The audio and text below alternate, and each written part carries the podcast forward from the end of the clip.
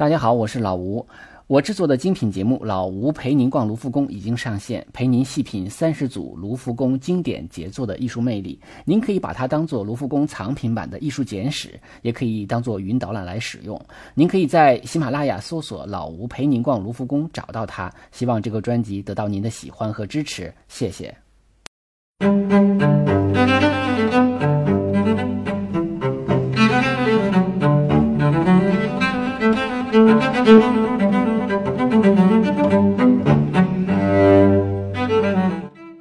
好，这里是手机美术馆，我是老吴。呃，欢迎大家订阅微信公众号“手机美术馆”，里边会有更多的高清图片，大家可以结合这些图片呢，边看边听。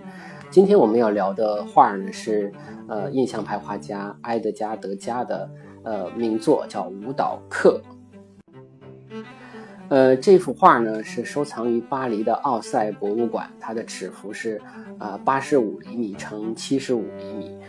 其实他画了两幅，那么另外一幅呢在纽约的大都会博物馆。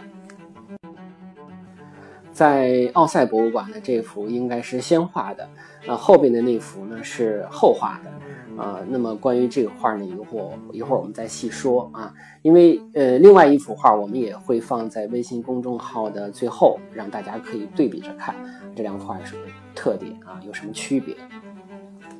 我们今天介绍的这个画家叫埃德加·德加啊，那么他的呃，我们一般就简称为德加了。他是个法国画家，呃，他的父亲是一个金融家，祖父是一个画家。他其实从小生活的。呃，环境是一个非常优越的啊，但是而且还有很多的一个艺术气氛，呃，他因为他爸爸是一个金融资本家嘛，就是希望他能够子承父业，所以就让他呢读了一段时间的这个法律系，啊，但是他自己呢是因为受到这个艺术环境的一个影响吧，特别想当画家啊，所以他后来呢学了一段之后，他又辍学去考了巴黎高等美术学校，啊，巴黎高等美术学院啊，然后。呃，早年间还曾经自费游学了意大利的这个那不勒斯啊、罗马呀，还有啊佛罗伦萨呀，长达五年的时间啊。因为他家庭条件很好，嗯，所以呢，他自费去也无所谓。而且他父亲在这个那不勒斯还有什么亲戚什么啊。他妈妈是美国人啊，他后呃后来呃就是美国的新奥尔良人。他后来也曾经去过美国啊，在。在那个地方也叫游学吧，或者说也给那个他母亲那边的这个亲戚画画一些肖像画什么的。年少的时候呢，他受他就是他爸爸带他去这个一些收藏家的朋友家里去啊，他就看过很多啊洛可可时期的一些艺术作品啊，比如说华托呀啊弗拉戈纳尔啊等等等等。啊，他自己是非常喜欢这个新古典主义的安格尔啊，他受到安格尔的影响很大啊，所以呢，他而且他是相当于是学院派嘛，其实他早期受的这个教育呢，更多是偏向于这个学院派啊和沙龙艺术展这样的一种风格，就是比较古典的、比较均衡的啊这样的一种绘画风格。那么。呃，也画一些历史题材的啊或者神话题材的这样的，呃，就是以这些东西为主要呃绘画对象的。但是这些都不是他最主要的作品啊，那么也是他早期的一些探索的东西。所以看他早期作品的时候，发现他的这个呃功底很扎实啊，因为他是学安格尔的。到后来，这个印象派崛起啊，那么他他跟印象派有很多的这个交集啊，就是最大的特点就是他们都是新时代的人，他们都反沙龙，他们就呃比较反感这个沙龙艺术的那种古板刻板的东西，更呃更用更多的这个热情去拥抱新时代，拥抱新的呃这个艺术。但是呢，他是作为一个印象派画家，他又跟其他的印象画派，呃，印象画，呃，画派这个画家呢是不太一样的啊。比如说我们提到印象派的时候，想到的都是光影、色彩啊，最典型的是莫奈、雷诺阿啊，还有毕沙罗。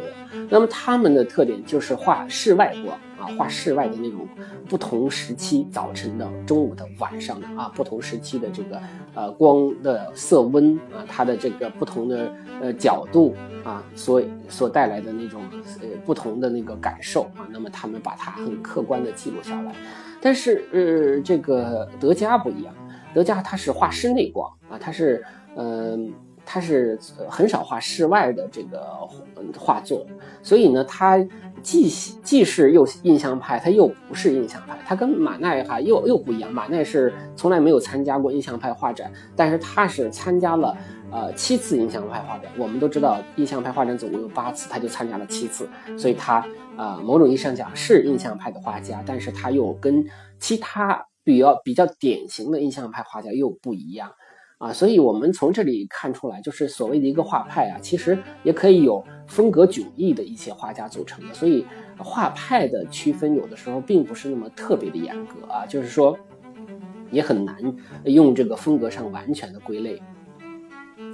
呃，你比如说这个印象派呢，最典型的是画室外，可他却是画室内，所以你说他是还是不是？他跟印象派画也有很多共通之处，比如说。呃呃，比较不太追求精细的这个笔触啊，那然后呢，画动态的东西啊，摄影感的东西啊，用画框取景的那种摄影感的东西，所以这是他们一致的部分。但是也有很多不同的地方，比如说，呃，他因为是学安格尔出身的，所以他很注重素描，很注重线条，而这个其他印象派画家是很不注重素描和线条的，直接用这个笔触啊来进行创作，所以这个是他们的不同的地方。所以他这个从某种上讲，德加就是，呃，印象派中一个非常独特的一个存在。啊，他既是印象派的，但是他同时又不是典型的印象派的啊，但是他又是一个大名鼎鼎的一个印象派画家啊，所以非常有意思啊。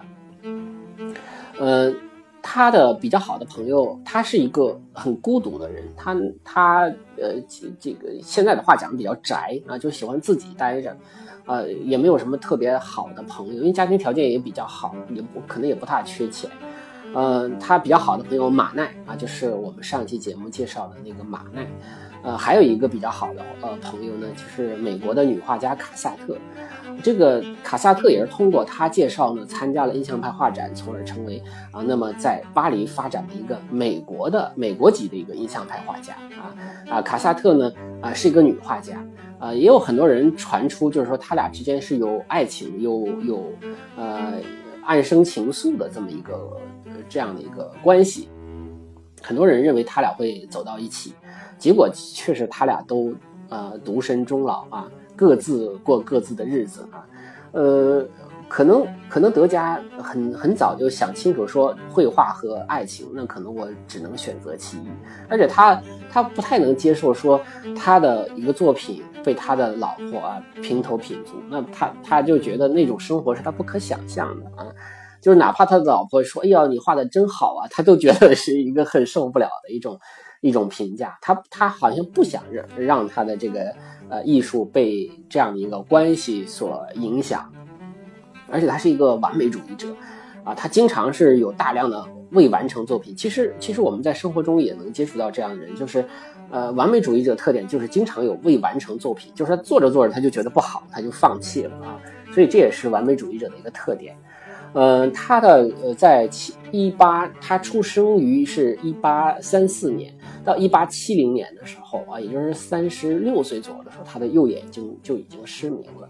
呃，左眼的视力呢也渐渐的变弱。晚年的时候，他为了保护眼睛哈，就是保留这点视力，左眼的这点视力呢，让管家帮他读书读报什么的。所以他晚年的一些作品，由越晚的时候，他那个色彩越鲜艳，可能也是受到这个影响。啊，让我们想起了中国的画家黄宾虹，老年的时候也是受到眼睛影响，他可能会有一些用墨的方法啊，包括莫奈都是这样。其实眼睛有时候反倒决定了他绘画的一些特点，那么这种特点可能歪打正着，可能我们普通人看起来正好是达到了另外一种视觉的效果啊。他晚年，而且他为了克服这个眼眼力不足的问题，还做雕塑啊，所以他也有些雕塑作品。他雕塑作品也是。做这个芭蕾舞女比较多一些啊，那她还有一个爱好就是沿着街道散步什么。她其实是一个，呃，就真的是一个很孤独的人，而且她很毒舌，她这个她这个嘴呀特别的不饶人啊。就如果你跟她要开个玩笑舞的，她你你估计赢不了她啊。她的嘴很厉害啊，她讽刺莫奈什么的那个讽刺的一愣一愣的啊。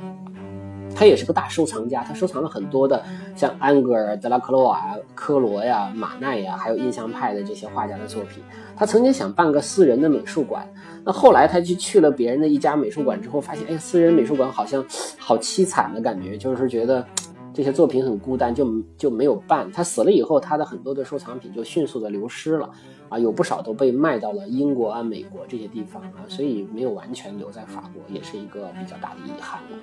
他最喜欢画的主题就是今天我们讲的这个芭蕾舞女啊，就是跳芭蕾舞的舞者，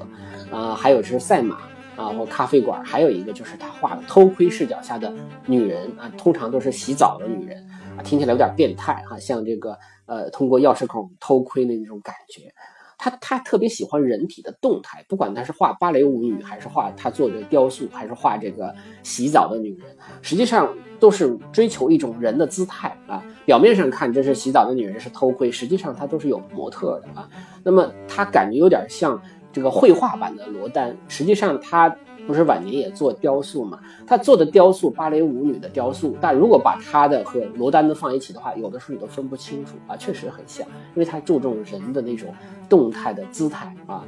呃，也我们在公众号也会给大家放一个他的雕塑，就是最著名的那个十七岁舞者。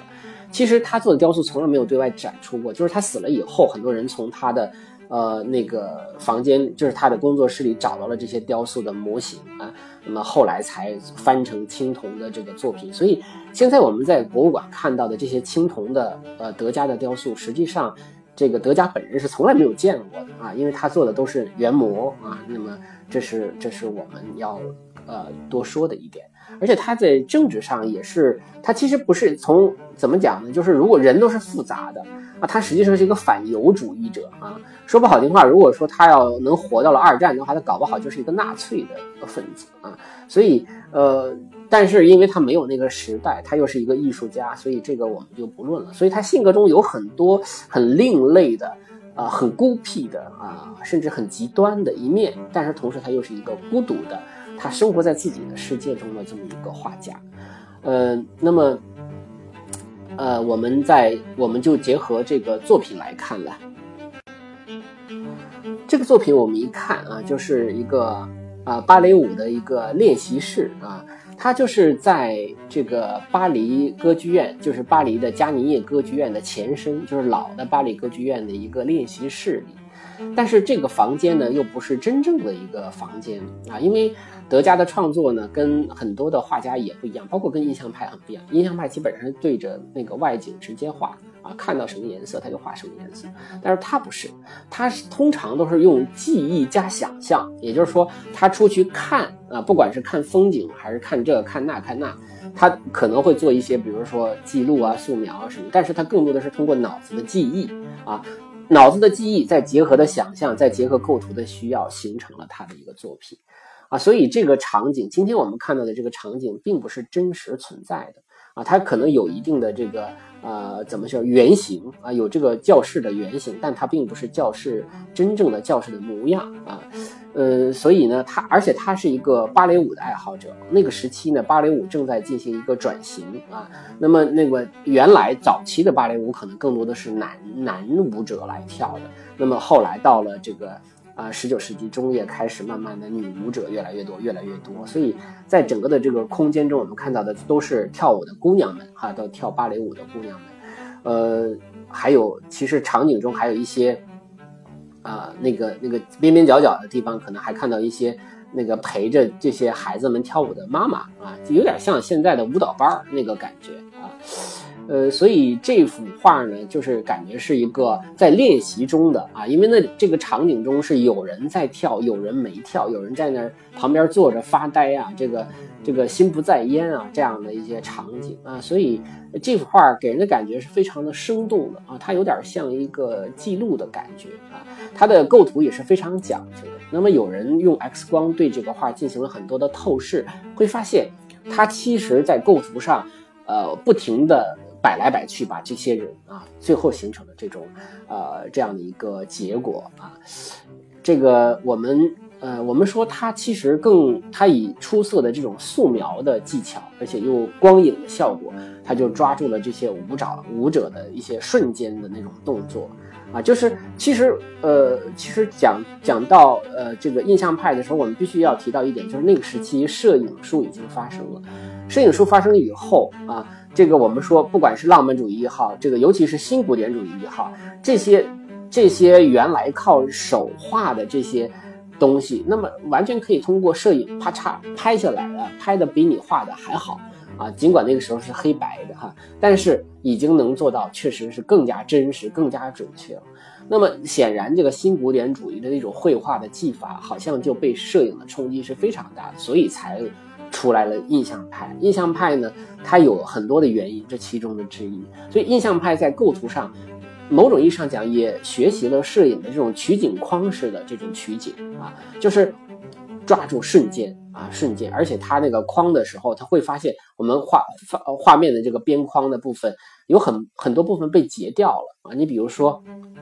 啊，我们可以在这个我我们有一个细节分解的哈，我们在一的这个部分看到有一个小姑娘坐在钢琴上，那么钢她坐在钢琴上，她的裙子有一半是被砍在的画外的。啊，所以这种被截了一半的，包括这个左下角有一个，呃，浇花的那种喷水壶，那喷水壶其实那个头也被剪掉了，所以这都是符合摄影的那种取景框的那种瞬间的状态啊，它有一种呃延伸到画外的感画外的感觉啊，它不是追求呃这个画面的那种均衡啊，它不是追求那种完整。啊，所以它以它受到这个流行的摄影技术的影响是比较明显的啊，所以呃呃，刚才我们提到了，就是他是通过记忆和想象，也就是说，他一方他可能做过很多的习作素描，同时他会在他的这个，呃，他会在他的这个脑子中啊，把这个他所做的这个所看到的和所做的实践。和不同地方所见所闻的东西进行一个很奇妙的合成，所以记忆和想象是他创作的两大法宝啊。我们说是精神层面的两大法宝。那么我们就结合一些具体的看点来看，我们可以看看点一的部分，坐就刚才讲的这个坐在钢琴上。那么他有一个特别有意思的动作，他就是说啊，他其实不在跳，他是在那休息。但是呢，他的后背可能有点痒痒啊，他就把这个手伸到后边去挠痒痒。那么这个动作呢，特别有意思啊，它就是让这个画面一下子就生动起来。它一下，它既有一种幽默感啊，同时也带来一种那种纪录片式的一种真实感啊。刚才我们也讲到了她的裙子哈，延伸到画外，让你感觉到好像啊，这个画外还有其他的东西。所以印象派都有类似的构图方法，而且我们。如果大量的看德加的作品的时候，会发现德加有一个特点，他特别喜欢画人物的那种啊没精打采、打哈欠、发呆、困倦啊、无神、心不在焉。他特别喜欢画人的这种状态，他可能觉得这种状态是人的非常真实的一面啊，就是人的人的人的呃不总是那种充满了正能量的一面，也有负能量的一面，或者说没能量的一面啊，他就给人感觉是这样啊。所以我们从这个呃这个。挠痒痒的女孩也能感受到这一面啊，呃，我们可以看一下这个呃看点二，也就是说在钢琴旁边站的这个女孩，这个女孩呢正好是后背正对着我们啊，也就是离我们最近的一个人。那这样的话呢，她就和左侧的这一侧的这个跳舞的女孩和远景中的那个女孩就形成了一个封半封闭式的一个结构啊，所以它形成一个弧形啊，围着这个教练啊。那么我们。他就就我们好像就是站在这个女孩的身后，透过她的肩膀再往里看，有一种探看的这个感受啊，所以那个这个形成了一个观者和画面的一个互动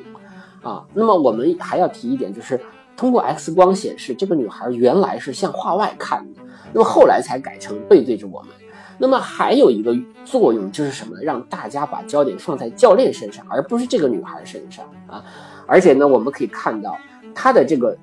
就教练所在的这半面哈，那么它的地板延伸有一些线的透视的这个线条，那形成了一种空间的透视。而且呢，德加有一个特点，他喜欢比较大面积的留白。那这种大面积留白其实就没有使用原来的新古典主义那种均衡的构图。那么这样的一种的呃构图方式，它其实又强化了画中人物的一种存在感啊。所以我们说，通过这个画也能够让我们对这个构图有一个新的分析啊和一个感受吧。接下来我们看看点三啊，也就是说有一个正在跳舞的女孩，其实大多数的女孩都没有跳啊。那么其其中有一个最明显的在跳舞的女孩，在做一个古典芭蕾的动作的女孩啊，做了一个很优雅的动作啊，特别有意思。就是说，可能很多人都是在想，这些孩子们在跳什么舞啊？我我查了很多很多的资料，查不到啊。但是呢，特别有意思的是，呃，有有一次我看一个啊。这个巴黎歌剧院的呃，这个芭蕾舞团，他们表演的一部呃芭蕾舞剧叫《葛贝利亚》。呃，葛贝利亚，葛贝利亚的这个其中的人的穿着跟这幅画中的人的穿着是一模一样，所以我认为这个画就是画的葛贝利亚。那么葛贝利亚讲的是什么样的一个情节呢？就是说这个里边女孩们都是木偶啊，所以她脖子上都系了一个丝带啊。这个丝带呢，表明什么？表明脖子这是断的，因为她是木偶嘛，她头是接上去的啊，所以她用这个系丝带的方法告诉你啊，她是一个木偶，她就是用这样的一个方法来模仿木偶。包括她的这个裙子后边系的这种丝带，像蝴蝶结一样的这个腰带啊，所以这种造型呢。啊，正好是呃，我找到了这个视频，我也给大家做了一些截图，大家就可以对比了。那特别有意思，我不能完全肯定它是，但是我肯定它，我可以确定它基本上就是葛贝利亚。但因为这个没有任何资料支持啊，这只是我的一个偶然间的发现。啊，那个时候芭蕾舞开始成为一个上流社会中的一个社交场所了。大家去歌剧院看芭蕾舞、看歌剧啊，也是社交生活的一个部分了啊。大家可以通过啊午午呃中场休息啊，或者啊提前去啊进行一个社交啊。那么，而且呢，葛贝利亚也正好是在一八七零年左右首演啊。而且葛贝利亚最重要的就是他将近代芭蕾舞带向了成熟阶段，所以这个。呃，画中的芭蕾舞基本上你可以确定是哥贝利亚，但是大家如果到网上去找视频的话，可能会看到不同版本的啊，英皇的，啊，莫斯科大剧院的，马林斯基的不同的版本。那不同的版本中，其实大多数的版本是没有这个。这个这套衣服和这个造型的，就脖子上系丝带的这个造型的啊，大家一定要看巴黎歌剧院的这个造型啊，呃，那么它的这个造型还是沿用德加的这个造型，我相信它也可能是呃之所以沿用至今，也是为了呃也跟这个舞蹈能保呃跟这个画啊这个著名的这幅画能保持呃常年的这种一贯的呃风格的延续吧。我们再看看点四啊，那么。这个看点四是一个非常小的细节，大家可以看到，我们说看点一和看点二这两个女孩中间有一个缝，缝里头有一个玩着这个自己耳朵上耳钉的一个女孩，她有点心不在焉。这就是我刚才讲德加特别喜欢画什么挠痒痒啊、打哈欠呐，是吧？玩耳钉啊，啊，她都是她正好她可能考完试啊，所以她在那儿休息。那么她后面还有一个海报，这个海报呢，呃，我推测啊，应该是。呃，这个罗西尼歌剧《威廉退尔》啊，因为为什么这么说啊？因为我刚才讲到了一个一个事情，就是他画了两幅画，呃，这两幅画呢，呃，他是这个他本来是画这幅画的原因是呃这个定制的啊，是有一个歌手叫让啊巴提斯特·福尔。那么这个歌手呢是定制让他画一个芭蕾舞的画，结果他画了好几年。他画完了这幅画之后，他不满意，他又画了一幅。他把那幅画啊交差交给了呃这个巴蒂斯特·福尔。那么巴蒂斯特·福尔把他带到了美国，后来就是通过辗转反侧就捐给了大都会博物馆。那么在大都会博物馆的官方网站上，他就介绍了说这幅画因为是。这个让巴蒂斯特·福尔定制的，所以他在这幅画的画面上画了一个海报，这个海报就是这个，呃，让巴蒂斯特·福尔所演的罗西尼的歌剧啊，叫《威廉·退尔》。所以呢，它是向这个购买买家致敬的一种方式。但是在前边的这幅画中呢，这个海报呢露出来仅仅的是一角，其实没有办法判断它是什么画海报啊。但是我们因由于后边的一幅画中的海报是威廉退尔，所以我们推测这幅海报也应该是威廉退尔啊。但是这个有点像福尔摩斯探案一样啊，这有点扯了啊。但是我觉得这个细节是非常有意思的啊。那么这样的话，大家也可以进行这两幅画的一个对比啊。虽然说。那幅画是他交差的啊，交货的一个作品，但实际上真正，呃，为呃所有人广泛所知的，反倒是前一幅他没有交的啊。当然，他没有交这幅原因，也许是他对这幅不满意，他觉得那幅好才交的，或者说他觉得这幅画很好，想自己留下来，然后画了一幅，说选来选去选了一个不好的交给别人，这个我们就不知道了啊。这个呃什么可能都有啊。那么留在身边的，我想应该还是自己更满意的吧啊。呃，我们再来看看点五。看点五呢，就是刚才我们讲了，这个是呃老的巴黎歌剧，它就是这种呃方形的这种门框上的这种方柱啊，这种门框的方柱，它在德加的很多作品中也出现，就是德加经常去歌剧院去做一些写生，那么所以它的这些建筑的一些构建的细节呢，啊也是用在了他的很多画作上，而且他这个。它是一个门，门外还有一个窗，它是增加了这个画面的空间感啊，它就让这个房间显得不那么闷啊。但是这个老歌剧院后来就因为失火呀，就就就毁了啊。后来又建了新的这个著名的巴黎加尼耶歌剧院，这就是我们去旅游的时候必去的景点之一。而且大家在很多的电影中都看到过这个歌剧院，就是《虎口脱险》啊。那么看过这个歌剧院啊，这个歌剧院现在呢也是非常恢宏的啊。他的纪念品的商店里，大量的这个纪念品卖的都是 德加画的这个舞者的形象啊，非常有意思。呃，我们看看点六，也就是最重要的这里边的这个老先生啊，叫朱尔佩罗，他呢，嗯，是非常著名的一个舞蹈教练，但是他在画这幅画的时候啊，显然他不是真正的模特啊，因为真正的模特，因为那个时期呢。啊，这个老先生已经退休十年了，他已经不再教这个芭蕾舞课了，啊，所以呢，我们用 X 光照这个画的时候，会发现原来在这个位置画了一个非常一个无名的一个舞蹈老师，而且是背对着观者的啊，所以你想想，如果他背对着观者的话，那是不是看点二中那个女孩就可以面对着我们，对吧？所以呢。因为画了这个朱尔佩罗，所以才把那个看点二那个女孩把她背对着我们了啊，所以就是让我们的焦点还是集中在这个最著名的舞蹈教练，他因为他也是一个编舞大师啊，呃，所以他实际上是为了满足这个画的这个要求啊，让这个画中有分量，他是呃基于一幅这个朱尔佩罗的。呃，素描啊，完成了这个形象啊，很威严啊，我们甚至能感到他的那种，呃，不不露声色的那种威严的感觉。当然了，在远景中，我们说看点七啊，或者什么更多吧，就是远远景中还有一个女孩，这个脖子上那个丝带可能系得太紧了，在那儿哎调整一下啊，舒服一点啊。旁边还有一些这些带着女儿来跳舞的一些母亲了啊，所以。通过这些画，我们就能感受到一个非常生动的舞蹈练习室的场景。啊，有正在接受考试啊或者表演的啊一些啊舞者的形象，同时也有大量的女孩是在那儿打哈欠、挠痒痒、玩耳钉啊，这个这个这个心怎么讲呢？心不在焉啊，或者休息啊，在远景中有大量的这种休息的呃形象，所以它有一种纪录片的感觉啊。所以那个时候呢，呃，这个这个电影好像还没有诞生啊，所以呢，它起到了一种记录那个时代的感觉。所以啊，通过这幅画，我们可以能了解到那个时代的啊，那么娱乐生活，那么这个。舞蹈的这个场景，就是他很少画那个真正的舞台上表演的舞者，他经常画这种练习的形象。所以他，呃，据说他呃画的一千两百多幅作品中有三百多幅是芭蕾舞女的形象，所以他太热爱这个芭蕾舞的形象了。那如果我们用一个简短的几个关键词来总结的话呢，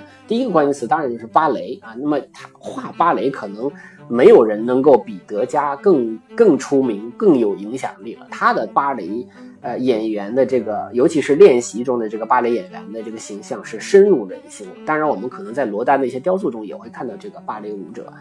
还有一个第二个关键词就是记录体啊，就是我们刚才讲的，它有一种记录时瞬间、记录时代的一个特点，而且它的这个构图是摄影化的。